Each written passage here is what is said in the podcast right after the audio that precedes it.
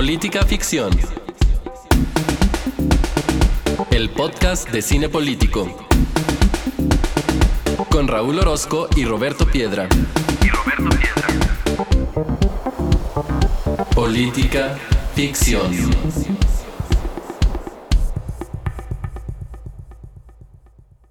Bienvenidos al episodio número 60 de Política Ficción, el podcast en el que semana a semana vemos una película y venimos a platicarlas con ustedes en clave política. Yo soy Raúl Orozco y en esta ocasión, como cada semana, me acompaña Roberto Piedra. ¿Qué onda, Roberto? ¿Cómo estás? Pues no tan bien, la verdad. ¿Por qué? Cuéntanos. Porque ya habíamos grabado este episodio una vez y no se grabó, cabrón. Esta es la toma 2 del episodio de Dune, una película de la cual todo el mundo está hablando y nosotros lo vamos a hacer dos veces, solo que solamente la escucharán una. Sí, luego, fíjate que vamos a poner a prueba tú y yo, güey, la cuestión de la consistencia. Porque hace varios días dijimos muchas cosas y ya eh, otros amigos la han visto, entonces ya nos dieron sus opiniones, ya salieron más críticas, más gente acudió a las salas, entonces Vamos a ver, yo me acuerdo perfectamente de todo lo que dijo Raúl, ¿eh?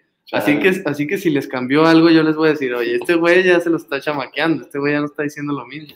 Que es probable que pase, es probable que pase porque además tengo la, la peor de las memorias y en aquel momento estábamos como con la emoción de que recién la estábamos viendo, bueno, yo por segunda vez, Piedra por primera, incluso hasta le habíamos mandado saludos a nuestra amiga Sandra Pineda porque no teníamos tiempo. Eh, originalmente el episodio se iba a grabar con ella, pero por falta de tiempo este, tuvimos que aventárnoslo nosotros solo y ahora lo tuvimos que hacer por una segunda ocasión. Además nadie se baña en el mismo río dos veces, ¿no? Exactamente. Ya. Entonces, pues, Dune ya no es la misma del jueves pasado que grabamos. ¿Qué día fue?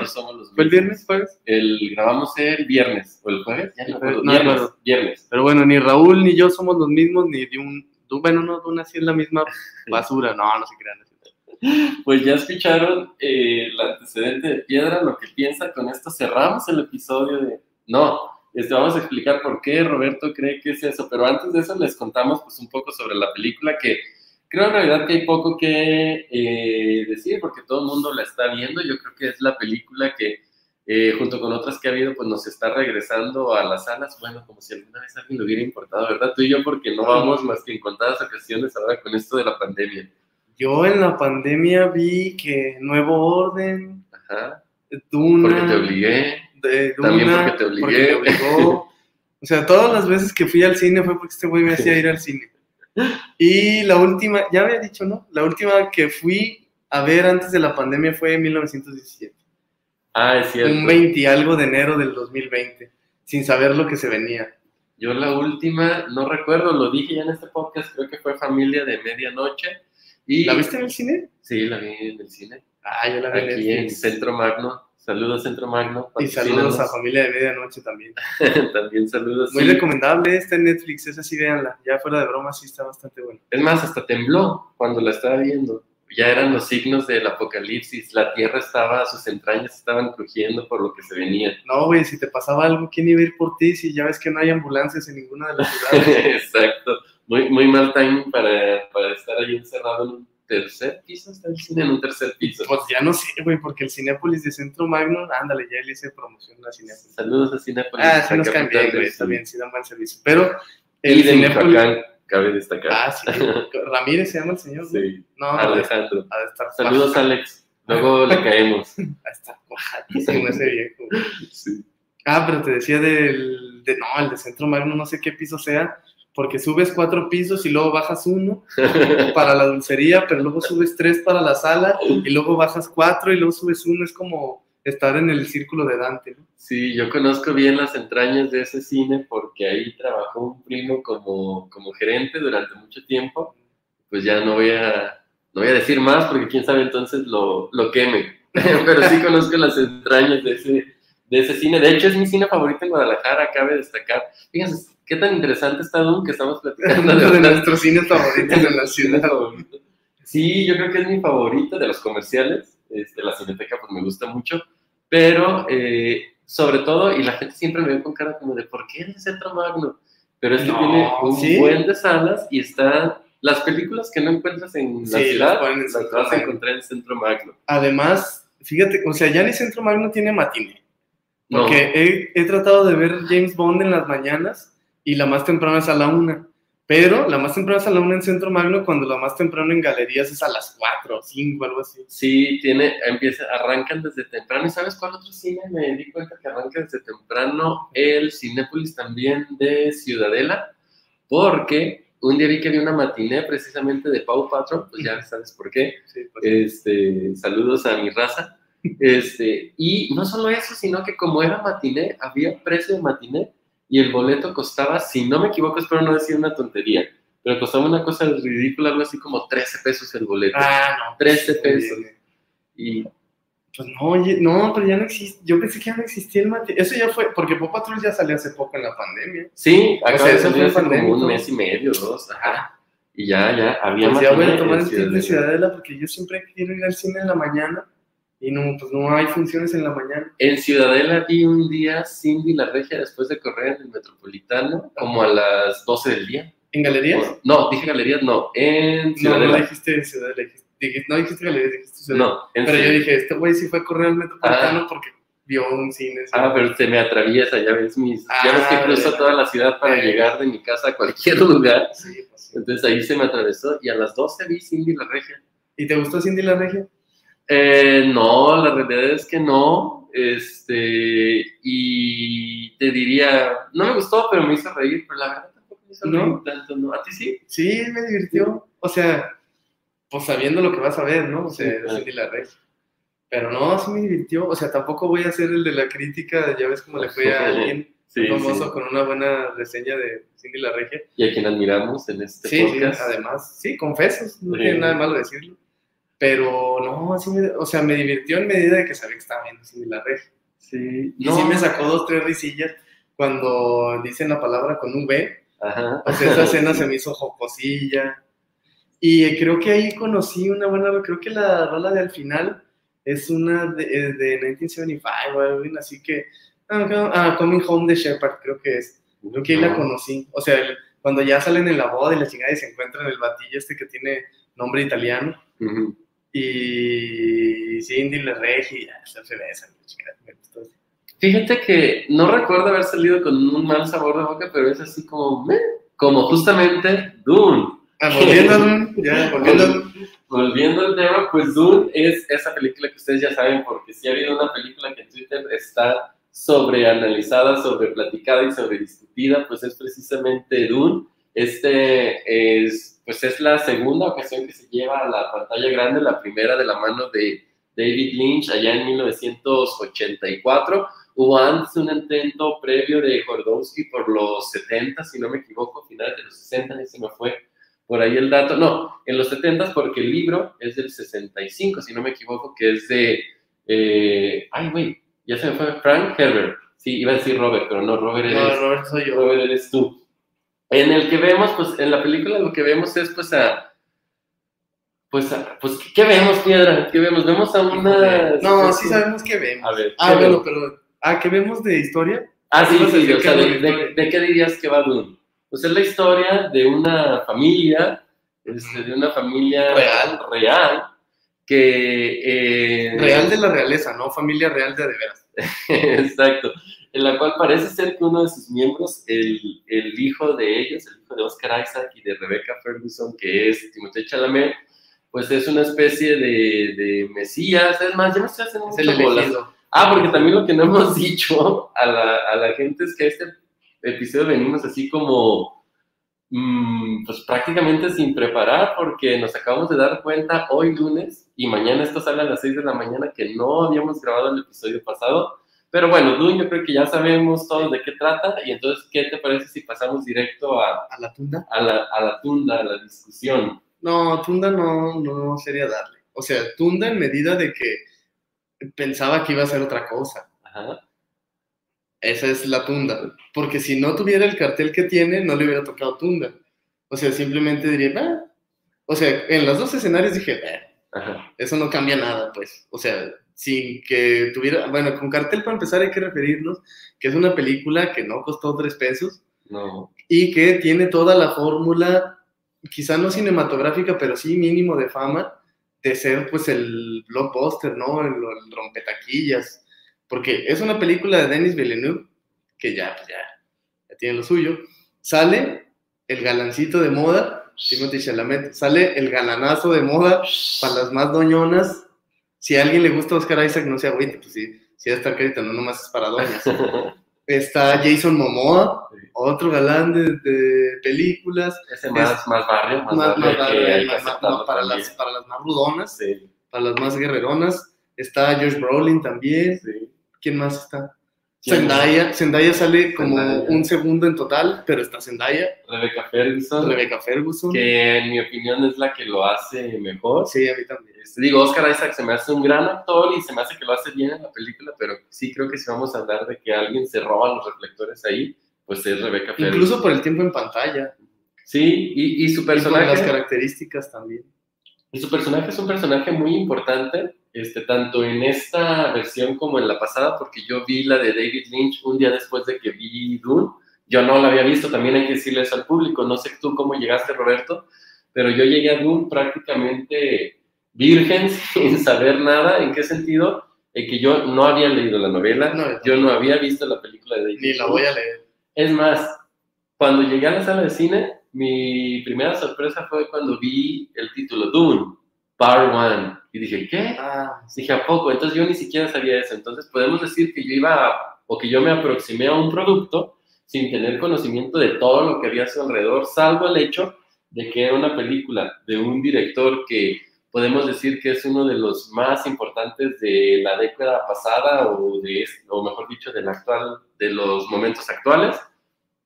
¿Y qué más? Y pues toda esta situación de ser una megaproducción, como tú ya lo decías, ¿no? Un gran blockbuster y que al parecer le estaba yendo bien en los lugares donde se iba presentando y estrenando. sí, y es que visualmente, pues no pueden negar que tiene, o sea, es impactante. Sí. Yo creo que es su mayor atractivo. Yo decía que en una reseña que escribí para Filmsteria que precisamente visualmente esta película es soberbia y eso me agrada porque nunca voy a estar en contra, sobre todo cuando se trata de la industria del entretenimiento o del arte, como también podríamos pensar que es del cine, pero veámoslo ahorita como un entretenimiento cuando tenemos estos grandes despliegues, por un lado de talento, pero también de inversión, este, también de Sí, saber hacer marketing, porque hay mucho marketing detrás de esta película y que creo que lo ha logrado muy bien, pero esa soberbia visual creo que se come, eh, es decir, la parte técnica termina comiéndose a la parte narrativa porque más allá de lo visual, que no es cosa menor, que me gustó mucho y que valoro mucho de la película y auditiva. y auditiva, por supuesto, creo que nos ofrece, la historia nos ofrece muy poco. Es decir, yo no sé tú, Roberto, pero con los personajes nunca hice clic.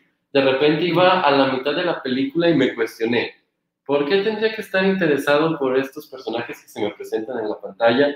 También, no, no vi sólidamente un asunto que creo, y digo creo, y aquí voy a hablar de suposiciones por todo el ruido que se ha hecho alrededor de la película, que creo que sí está en el libro, que tiene que ver con esta parte de lo que vemos en política ficción, que tiene que ver con las notas políticas, es decir, o sociales, o esta parte de crítica, si tú quieres, que se hace alrededor de la película, pues también como que están, como que están ausentes. A veces se sugieren, pero a veces ni siquiera llegamos al terreno de la sugerencia.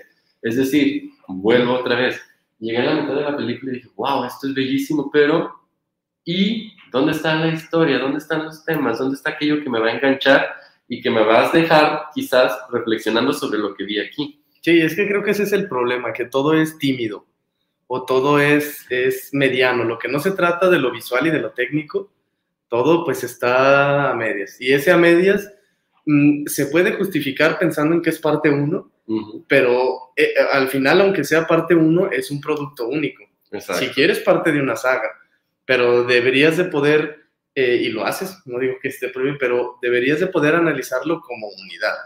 Y como unidad, pues tiene demasiados cabos sueltos, que probablemente al haber una segunda parte esos cabos se aten y terminen bien armados y quizá nuestra perspectiva de Doom parte 1 cambie cuando veamos la 2. Pero por lo pronto, ahora que tenemos la mitad de la historia o solo una parte, pues no, no hay mucho que de dónde agarrar. Y fíjate que yo coincido contigo en esto que hablas de que un producto como este debe analizarse de manera unitaria, es decir, por sí mismo, no por lo que viene y no por lo que le antecede. Y lo que le antecede es el libro. Y lo que yo he visto en muchos comentarios de Twitter, que también le han hecho incluso a nuestro querido Elsa ahí de Filmsteria, es, es que se ve que no has leído el libro. ¿Y, por qué tendrías que haberlo leído? Exactamente, ¿por qué tendría que haberlo leído? Yo tengo que presentarme frente a una pantalla y la pantalla tiene que hablar por sí sola y decirme qué es lo que hay detrás de esa historia, porque también coincido en lo que decías ahorita y nada más quería puntualizar en cómo se ve que todas las energías están en lo visual, porque no hay ningún aspecto visual, llámese vestuario, llámese fotografía, llámese dirección, llámese composición, llámese diseño de producción, en el que no veamos que todos los detalles están muy bien cuidados y muy bien armados. Y en el guion parece que ese sí lo dejamos flaquear en búsqueda de o a favor de lo visual. Y no me parece casualidad que sea prácticamente indefendible y que además nadie esté hablando de lo narrativo. O sea, yo no he leído una sola crítica, bueno, porque ah, la primera vez que grabamos este episodio yo venía en blanco, ahí sí venía, este, pues sin contaminarme, pero no, ya, ya que hablé todo lo que quise decir sobre Duna la primera vez, ahora sí vi qué decían los demás. Y de esos demás, ni siquiera quien ensalza la película ah, puede resaltar aspectos interesantes ni de la actuación, ni de los personajes, ni de la narración, ni de lo que te deja pendiente. Entonces eso me parece que te dice algo, ¿no? Porque en efecto, pues el lenguaje cinematográfico es un lenguaje audiovisual. Sí. Entonces, y ahí la, la película cumple con creces. Sin embargo, al menos desde la manera en la que yo veo el cine, es lo audiovisual está ahí para algo, no por sí mismo. Digo, también hay cosas que disfruto audiovisualmente por sí mismo, pero creo que está en función de algo más, de entregarnos otra cosa, de comunicarnos algo. Por eso es lenguaje, lenguaje cinematográfico. Y las imágenes de Dune, muchas de ellas son bellas solo por ser bellas y se funcionan por sí mismas, pero no le agregan este, mayor situación a la narrativa. No, y además ese esnovismo a dónde va o de qué viene o para qué sirve, porque ¿qué, ¿qué porcentaje te gusta? Es más, ni te gusta porque ni, cálculo le podemos echar, pero ¿qué porcentaje de las cosas que vemos en una pantalla grande es virgen para, es, es totalmente enfocado? Es más, podemos decir exprofeso para verlo en una pantalla grande. La proporción es muy baja. O sea, en realidad lo que vemos en el cine pues es producto primero de un texto. Ese texto puede ser una novela, puede ser una obra de teatro, ya lo hablábamos, ¿te acuerdas cuando decíamos lo de The Father y lo de eh, Marin Black Autumn? El guion mismo. Exactamente. Es un producto primero. Es, un producto primero escrito. ¿Quién te dice primero, oye, güey, ¿no te gustó esta película? Mm, ¿Leíste el guion? ¿Quién te lo va o mm, viste la obra de teatro primero en Broadway? Para que ver si te gustó The Father o no te gustó. O sea, si no te gustó The Father, ¿a poco, o sea, con qué huevos alguien te diría, ¿y ya te aventaste la obra de teatro?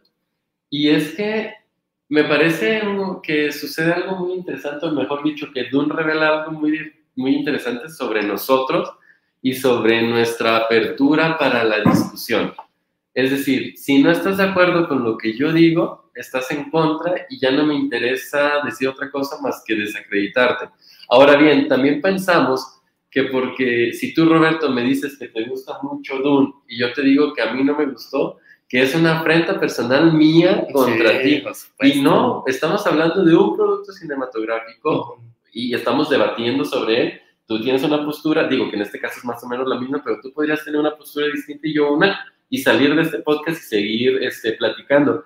Y en Twitter parece ser que la batalla está encarnizada entre no te gustó, no le entendiste, sí te gustó, ah, pues entonces no sabes ver una, una película y los dos extremos se me hacen innecesarios. Sí, no, además porque este tipo de películas se prestan, se prestan para eso, o sea, para ubicarte en uno de los lugares y también que entiendo cuando se pone así el asunto, cuando la postura está muy artificial, o sea, muy fabricada, porque me parece que sí hay... Eh, pues actores, iba a decir actores entendido como no actores de, de, dramaturgia, sino actores de, personas, de, de, ¿cómo decirlo?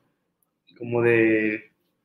¿De qué será? ¿De qué será? Bueno, pero yo puedo sentir. Sí, sí, ¿no? O sea, no y si no llenen ese hueco, por favor, por nosotros. si ya llenaron los huecos de Dune, que no llenen los huecos de esta conversación. Las de las ideas que a veces se me van. O sea, hay actores que se dedican a que si algo gustó, deja el encuentro que no me gustó. Ah, sí, claro. Y si algo no gustó, deja ver por qué sí gustó.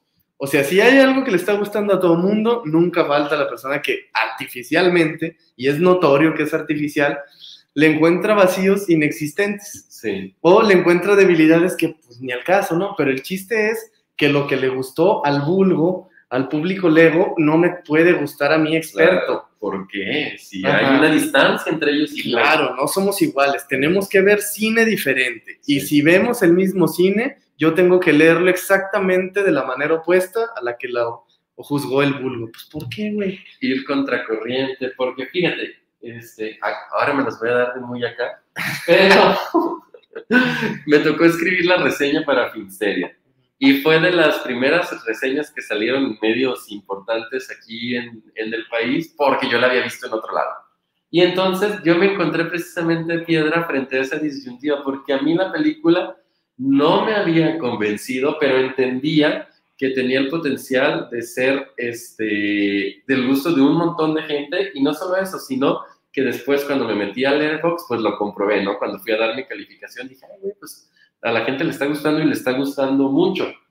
Y no quería ser yo ese güey que escribiera una reseña que dijera lo que pensaba. Por ejemplo, digo cosas como que la película, y trato ahí de, de, de decir un poquillo por qué, me parece que es una película este, sin alma y sin motivo. Creo que fue el título que se, que se recuperó ahí. No, sí fue. Sí fue, ¿verdad? Sí, que es una, una película sin alma y sin motivo. Ándale. Y entonces toda la- me empezaron a, a caer por ahí algunos comentarios, algunos que me parecieron muy interesantes, este, y otros no tanto, pero pues así es, así es la vida. Pero a lo que voy con esto es, incluso la reseña la tuve que escribir más que en clave de reseña, en clave de crónica, diciendo, a ver, ahí les va mi experiencia con la película, cómo fue, con qué me encontré, lo que hice al día siguiente, etcétera porque decía, ah, caray, pues no quiero ser ese personaje que no le va a gustar lo que a todo el mundo le gusta. Sobre todo porque venía de una que ya me había pasado con Luca, que escribió una crítica no muy favorable, pero a todo el mundo le gustó. Sí, bueno, incluido a mí, bien. a mí me gustó un montón. Sí. Digo, ya lo dijimos cuando hablamos de ella, pero me gustó un montón. Con Alfonso Romanielo, saludos. Pero, ah, pero ¿en en qué andábamos? No sé si ya quieras entonces que le entremos un poquito a los temas de política ficción, porque era una película que pensábamos que le podíamos encontrar mucho y le encontramos poco, pero ya saben que aquí en este podcast siempre le rascamos para, para llevarle las claves políticas, pero no sé si quieres decir algo antes de eso. Como No, eso, o sea, hacer- si ustedes ya llegaron a, este, a estos veintitantos minutos de, de de plática, ajá, y no hemos mencionado ni al presidente, ni a los expresidentes, ni a Obama, ni al capitalismo, ni a la desigualdad, ni nada, pues es porque pensamos que Dune ofrecía algo así. Claro. No lo ofreció, nos quedamos la película, nos gustó platicar de ella informalmente y la trajimos acá. Entonces, nos salimos un poco del guion, sí, espero que lo estén disfrutando también. Y sí, ahí, este, como dice Roberto, si ya aguantaron estos 20 minutos, pues Ya échense lo que falta. que a lo mejor algún aprecio, algún aprecio nos tienen o a este podcast porque no hemos entrado a los temas. O se lo tienen a Timothy Chalamet y, va- y se están esperando para ver qué opinamos de él. Y lo que opinamos, pues, es que es un actor completamente gris. Es un papel, sin, ¿cómo? ¿Sin alma ni qué? Sin alma ni motivo. Sin alma ni motivo, exactamente. Eh, vemos al mismo, eh, el mismo personaje del noviecito aburrido de Lady Bird, Ajá. pero siendo el elegido de una saga multimillonaria, en el cual tiene poderes, lee mentes, puede cambiar la voz según la raza alienígena, eh, se avienta unos putazos de aquellos. Tiene la fuerza. Tiene la, es la voz. Es la voz, ajá. Para empezar, The Voice está más piñata que la fuerza, la voz está más chida. Ah, porque justo en ese episodio que quedó perdido por un problema de audio, decíamos precisamente que considerábamos que eh, Dune, esta, esta versión, se nutría de lo que ha sido, por ejemplo, Star Wars, y hay gente que le molesta que se diga eso, sin embargo, me parece ser que igual, de la misma manera en que en su momento George Lucas evidentemente tomó referencias de Dune para crear todo este universo que nos regaló y con el cual vende monitos a lo güey. Este, A nosotros nos los venden. a nosotros, yo tengo muchos de esos monitos.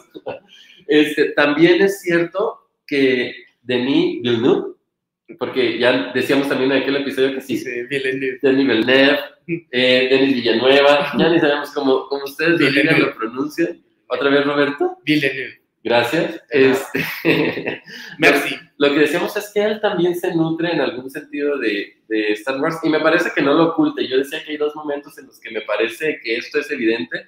Cuando tenemos una nave que pasa como por encima de la pantalla, como lo hizo la primera de Star Wars en el 77 y que maravilló a la gente que se encontraba en una sala de cine en ese momento, que sentía que precisamente la nave iba entrando por encima de ellos.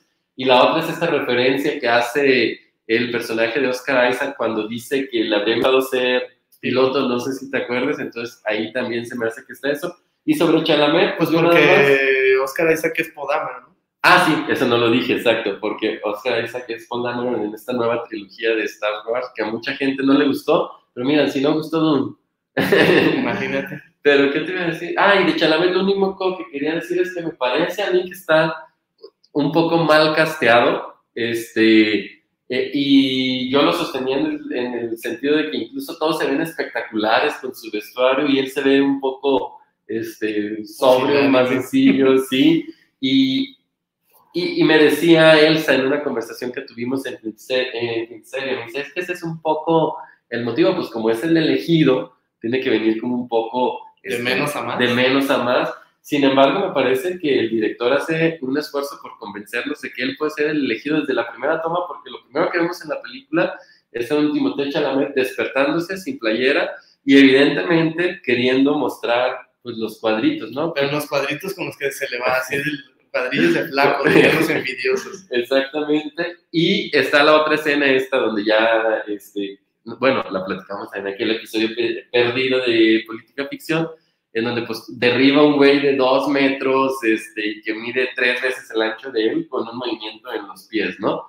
Entonces, pues no, no me parece muy bien castellano, sumado a lo que tú ya dijiste. Uy, y además comparado con los otros elegidos que tenemos en las grandes sagas de Ah, ciencia ficción, Claro. pues nada que ver. O sea, e- el elegido de Star Wars, pues muy superior, me parece. Aunque lo hayan escrito primero. Bueno, es más, el primero lo escribió Tolkien. Si vamos a hablar de esas tres, pues el primero lo escribió Tolkien y como por mil años de diferencia. Claro.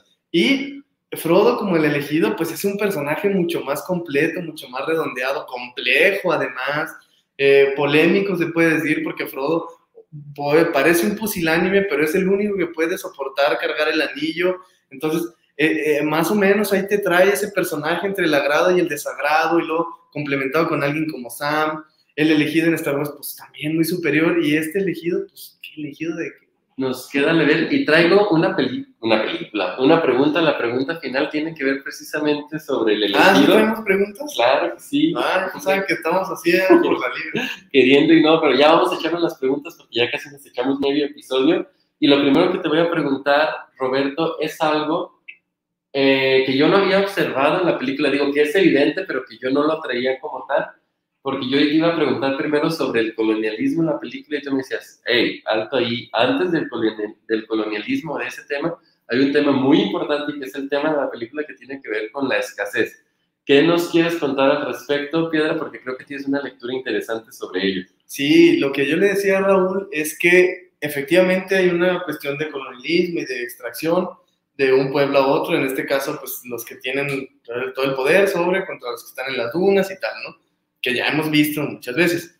Pero lo que yo le decía es que antecede el problema de la escasez, porque el problema no es la extracción, la extracción quizá comienza, o será que es recursivo, será causa y efecto al mismo tiempo, Ajá. eso no lo sabemos, por ejemplo. No sabemos si la escasez es consecuencia de que la explotaron de más los pudientes, los poderosos, o simplemente llegó un punto de escasez en el cual aquellos concentran lo poco que hay. ¿Y sabes por qué no sabemos? Porque no lo dice. Exactamente, exactamente. Y no digamos que nos lo diga con la literalidad que Raúl critica, Ah, sino con una lectura más o menos posible. Sí. Pero el caso es que este, esta cuestión de la escasez yo se la señalaba ya fuera de Dune, que esta me parece que es uno de los temas que entra y sale de la agenda con más facilidad. Es uno de los más graves, pero también es uno de los más efímeros, más volátiles, más veleidosos de los que podemos tratar. Incluso yo le decía a Raúl que en los libros de, de texto como el de Wayne Parsons, el famoso Políticas Públicas de Wayne Parsons, si lo consiguen, pues qué bueno que lo consigan porque está carito. Disponible en VHS y Disney DVD. Casi, casi. Ah, sí trae un disquito. Sí. Pero yo ya lo perdí. Mi versión no sé si lo trae o lo perdí. No, pues el mío ya se perdió, pero de que traía, traía. Y en la FIL, si ustedes van a Flaxo, al puesto de Flaxo, al puesto, al, al puesto, Al changarrito. al changarrito. Si van ustedes al stand de Flaxo, ahí va a estar el libro de, de Wayne Parsons. Y si van el último viernes, sábado y domingo, hay como 20% de descuento, ya se la saben. Hay fil presencial, ya ni supe. Ya, sí, Sí, lo ves, ah. sí. Sí, sí. Pero lo que quería eh, decir con esto es que incluso cuando hablan de cómo un tema entra y sale de la agenda pública, es precisamente con el ejemplo de la escasez. Es decir, hay una gran llamada de atención por parte de alguien que pudo colar el tema. Vamos a poner el ejemplo del agua, la escasez del agua, pero bien puede ser eh, en la capa de ozono, eh, el calentamiento global, casi siempre es con lo que tiene que ver con naturaleza y la relación que tenemos con ella. Entonces, de repente alguien nos dice, ya no hay agua, o ya no va a haber agua, o sentencias lapidarias y contundentes como es el mes de junio y el mundo ya consumió todos los recursos naturales que debía consumir en el año entero. O sea, nos acabamos a la mitad del camino lo que teníamos que consumir en todo el camino. Entonces, pues eso nos pone locos, ponemos el grito en el cielo y eso hace que se tomen algunas decisiones, se forman comisiones, hacemos algunas reuniones y tal, pero en eso llega generalmente otro problema o ese problema vemos que no es tan urgente porque seguimos teniendo agua, eh, pues no sentimos generalmente más calor, o sea, no nos duele, de repente vemos nada más en las redes sociales un video de una foquita eh, ahí ahogándose y muriéndose de calor, pero eso es a lo que llegamos Un osito flaquito. un osito flaquito, cosas de esas que nos duelen pero nos valen madre. Entonces, así hasta que se, se enfría literalmente el tema y se va y sale. Entonces, lo decíamos, por ejemplo, en el caso de la zona metropolitana de Guadalajara con la lluvia. Hay, en los primeros meses del año nos dicen, se acabó el agua. No haber agua, vamos a tener recortes, es, la situación es gravísima, tenemos un problema además de, de agua y que con el estado de Guanajuato y tal con el estado de Guanajuato y tal, entonces pues ya no sabemos cómo le vamos a hacer, parece que no hay salida.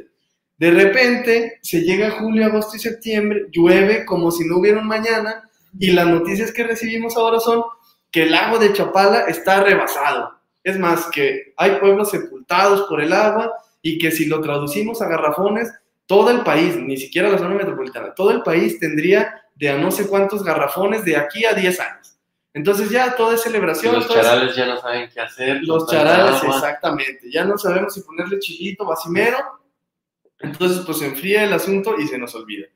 Y esa es la cuestión que veíamos con la escasez. Sí, porque también coincidía yo con Roberto eh, en este sentido y sobre todo con el tema del agua, porque este año particularmente lo vivimos así en Guadalajara, es decir, colonias que habitualmente no se quedaban sin el servicio, ahora tuvieron que padecer el asunto de los tandeos, que desafortunadamente para mucha gente es normal y la cosa no se trata de que pues todos estemos con tandeos de agua, sino de que todos tengamos la, la que necesitamos. Pero, pero sí, yo coincido contigo, eh, Roberto, a la luz de la película, que este tema de, de la escasez se convierte en una situación que nos preocupa por un momento, pero que muy rápido sale de la agenda cuando se convierte o cuando estamos hablando precisamente de recursos naturales que son de los que habla precisamente eh, con el asunto este de la especia, ¿no? De Spice. Este, pero no sé si quieres decir algo sobre eso o te lanzo la siguiente pregunta. No, sí, es que esta ver. cuestión de las colonias también nos desenmascaró un poco con respecto a lo que entendemos como nuestro lugar con respecto a una ciudad. Es decir, esta es la segunda zona metropolitana más grande e importante del país. Vivimos millones de habitantes aquí, pero como siempre, bueno, no como siempre, pero como casi siempre, el termómetro de las cosas es mi vida y el agua que sale, en este caso es el agua que sale de mi grifo. Cuando hablamos de los ingresos de la población es, veo mi talón de pago y con eso mido el mundo o mido mi ciudad. Mido el problema del agua con respecto a si abro la llave y sale o abro la llave y no sale. Entonces, eso nos desenmascaró en muchos sentidos porque los comentarios y el asunto era, güey, ¿cómo yo de la colonia N voy a tener agua por tandeo? ¿Qué es eso? ¿Dónde estoy? ¿A poco soy de las mesas? No, pues seré de la coronilla.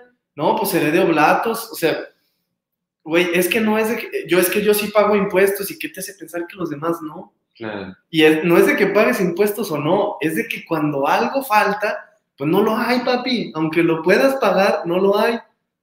Sí, y, y lo que vemos precisamente en Dune es que eso que es escaso tiene diferentes usos. Es decir, tiene un uso para la movilidad de las personas, por ponerlo en estos términos de política ficción, pero tiene que ver con ser combustible para moverte a la velocidad de la luz o no sé yo qué.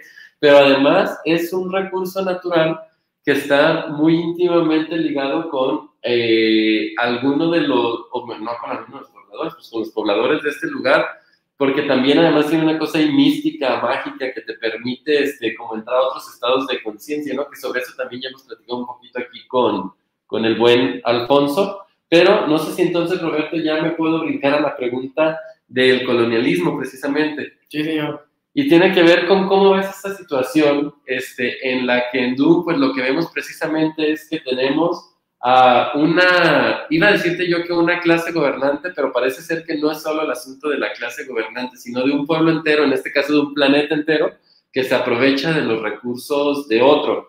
Y ese otro planeta tiene, digo, espero no sea spoiler, porque dijimos que íbamos a hablar de spoiler, pero tiene sus habitantes, no digamos en qué magnitud, pero tiene personas que habitan ese lugar y que precisamente eh, sus recursos o los recursos de su tierra pues están siendo extraídos, ¿no? Y creo que ellos ni siquiera ven los beneficios de este asunto. Entonces, ¿cómo viste esas notas colonialistas o imperialistas, incluso si tú quieres, en, en Dune? Uy, bien complejo el asunto y sobre todo ahora que hemos decidido eh, revivir los 500 años de conquista.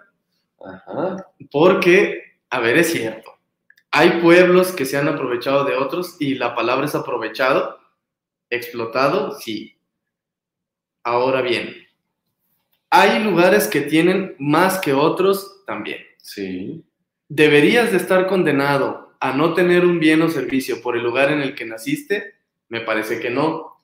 Pero también da la casualidad que hay lugares que no tienen la cosa y de todos modos son dueños, que es el caso con el que siempre ilustran a Suiza.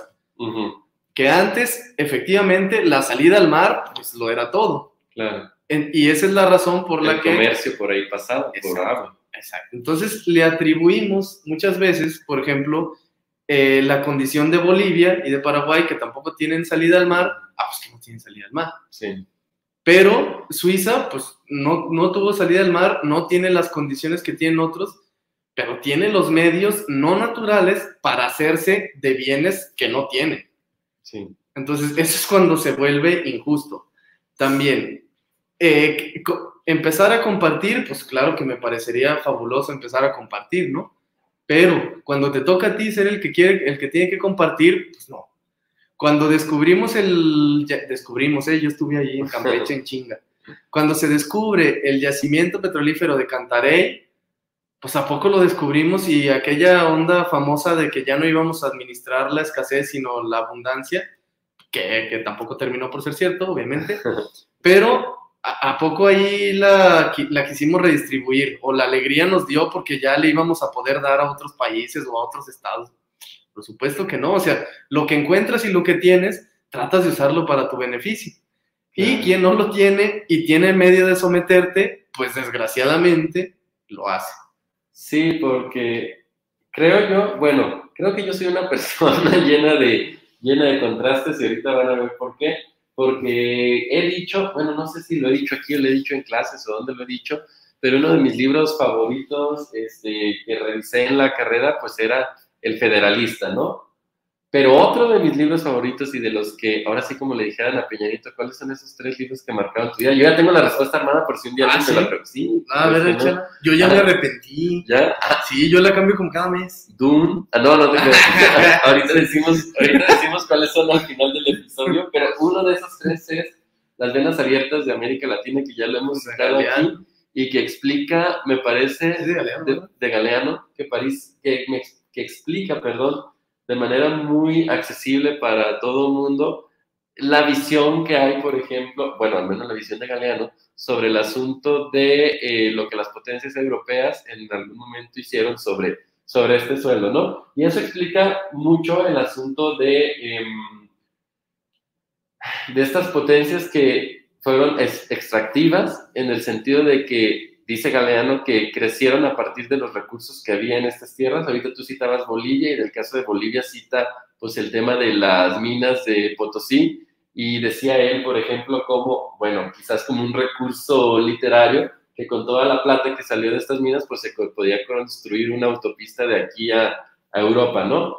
Entonces sí, me parece que son temas además que se acaban de despertar, como bien tú decías, por, por este, el momento en el que nos encontramos en el país, y no solo en el país, sino que muchos también países de América Latina pues están viviendo, o los años pasados, o en este año, los que vienen, pues los momentos o las celebraciones con relación a su independencia de las colonias, de, de los países, perdón, europeos. ¿Qué ibas a decir? ¿Y crees tú que hay lugar para hacer algo? O sea, porque hay dos, al menos aquí en México, parece haber dos líneas. Una, la de la exigencia de petición de disculpas, Ajá, que es discursiva, sí. y la de ponernos de veras a arrastrar el lápiz y calcular qué nos deben y cómo nos van a pagar y en cuántos plazos.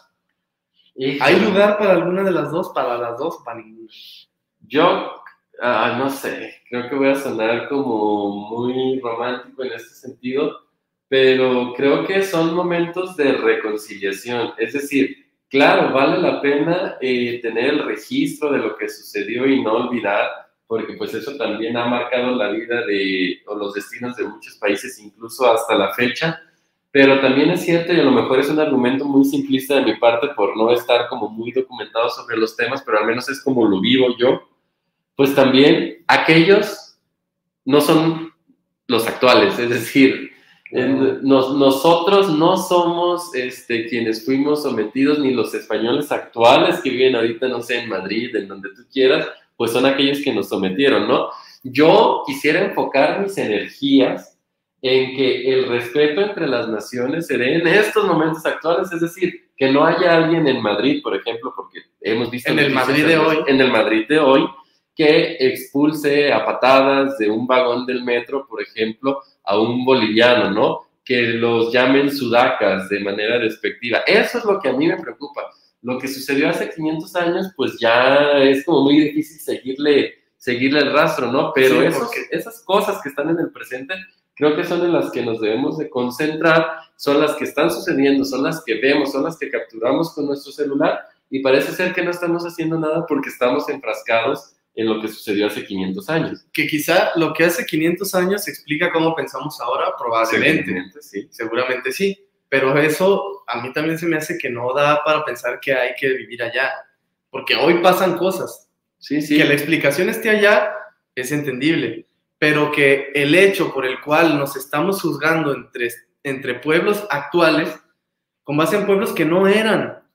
Es decir, ¿cómo? Claro que te sientes identificado porque está en un territorio y porque son antepasados, bueno, antepasados.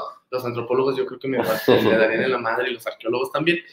Pero, o sea, es un pueblo que no se llamaba como se llama ahorita.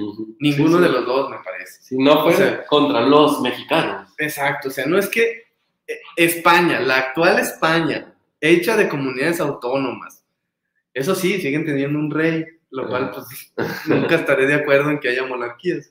Ah, ahorita tengo una pregunta sobre eso. Ah, sí, Sí, ah, sí. que la chingada, ya, me- ya adelanté.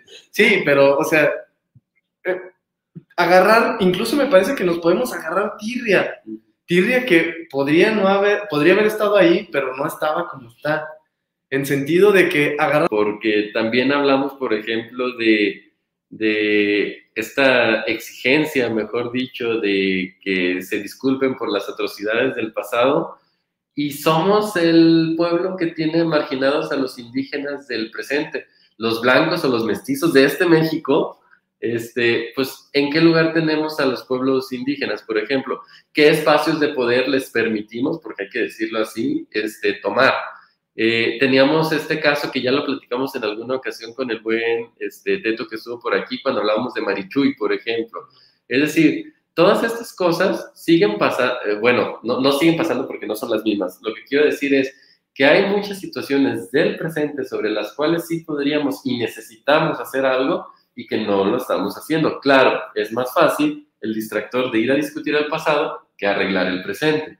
Eso sí, ¿eh? tampoco con esto que estamos diciendo estamos yendo a algo que hemos criticado muchas veces, que es la falacia de que si, pue- si estoy hablando de una cosa y debería de haber, hablar de otra, no hay espacio para hablar de la primera. O sea, por el hecho de que nos parezca más importante la actualidad, Raúl y Exacto. yo en ningún sentido estamos diciendo que lo otro sea completamente Irrelevante. irrelevante. No. No. Es decir, ¿se puede hablar de las dos cosas? Sí. ¿Y hay tiempo para hacerlo? Sí. ¿Hay necesidad de hacerlo? Sí. Me parece que el objetivo con el que se hace y el tono en el que se lleva a cabo es el que es inadecuado. Sí, porque en este sentido, pues cada quien decide cómo gastar sus energías con esos temas y es evidente la posición que se ha tomado, por ejemplo, este, desde la presidencia de la República sobre el tema y hay quien puede pensar con justa razón que a lo mejor eso termina siendo un distractor, ¿no? Como muchos distractores que tenemos día a día en, la, en las mañaneras, ¿no? Pero mira, ya llegamos hasta las mañaneras y estábamos hablando de Dune, entonces regresemos a Duna, porque te quería preguntar ¿Qué tiempo nos queda? Pues nos queda poco. Tenía dos preguntas, pero te voy a preguntar sobre este, el asunto de la legitimidad.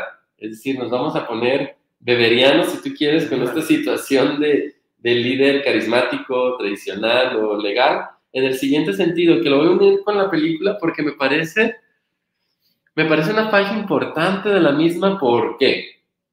Chalamet, pues ¿Del político y del científico o de Duna? de que, no, de no, de no, ¿cómo crees? ¿Cómo crees que voy a tratar de sobre Weber? No, está más fácil so- sobre Duna. No, sobre Duna, ¿cuál es el asunto? Eh, la película está eh, cifrada, mejor dicho, la película está eh, Pues sí, cifrada. Sí, sí, sí, lo está. Este, no, la- el, el personaje de Chalamet se construye a partir del hecho de que él es una especie de mesías, ¿no? Y, e incluso esa palabra creo que se utiliza como tal en la película, el Mesías. Este, digo, también le da otros nombres, ¿no? Pero me parece una construcción muy extraña del personaje, porque un Mesías tú lo imaginas también además como un outsider, como alguien que viene de fuera. Y aquí él es hijo del duque, es decir, por lo tanto tiene una legitimidad este, legal. En línea directa al trono o lo que le quiera llamar. Exacto, y también tradicional justamente porque tiene que ver con un asunto de, de las costumbres. Además es varón.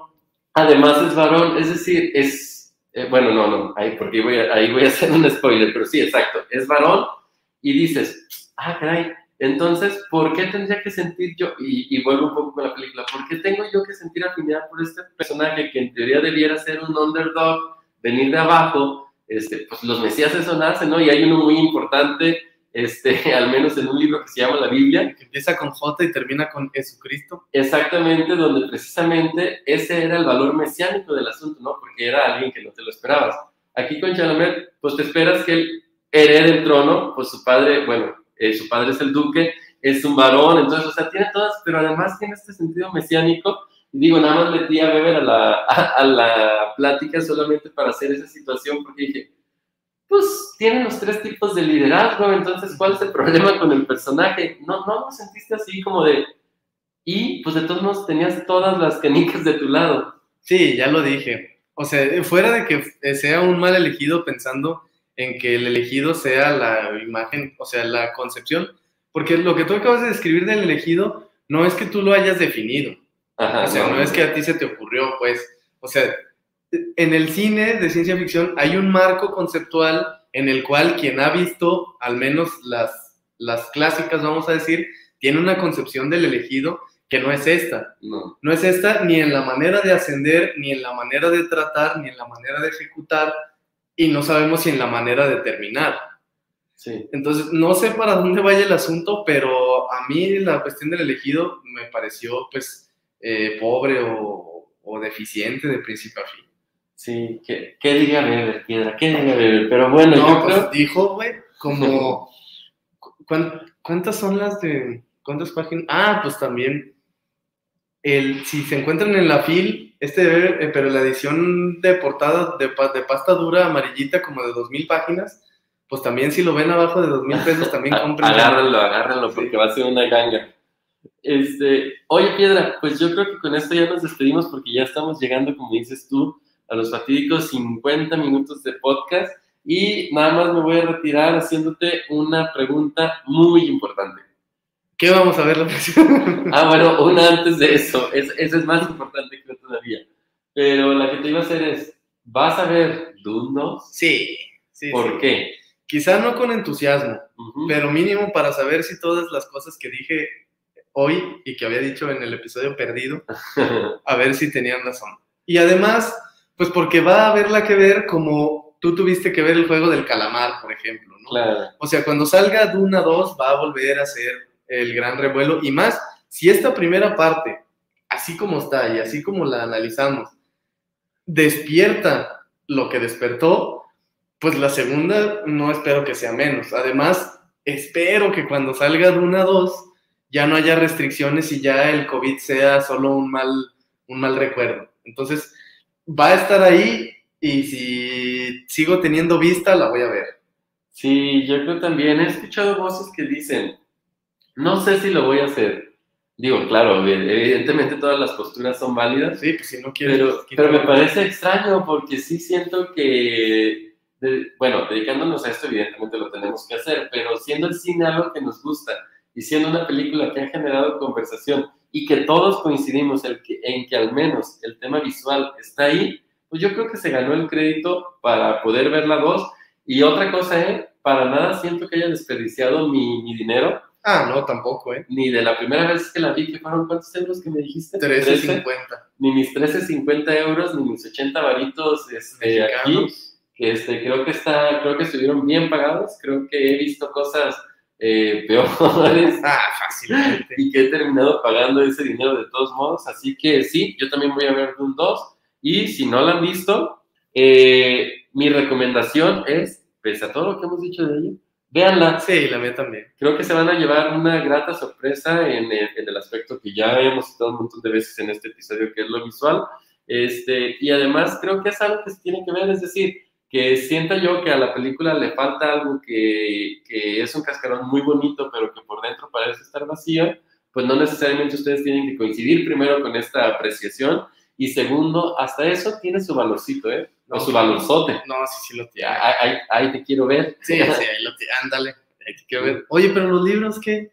Ah, a ver, Piedra, los tres libros te voy a agarrar de bajada. No, yo te estoy agarrando de bajada a ti, güey.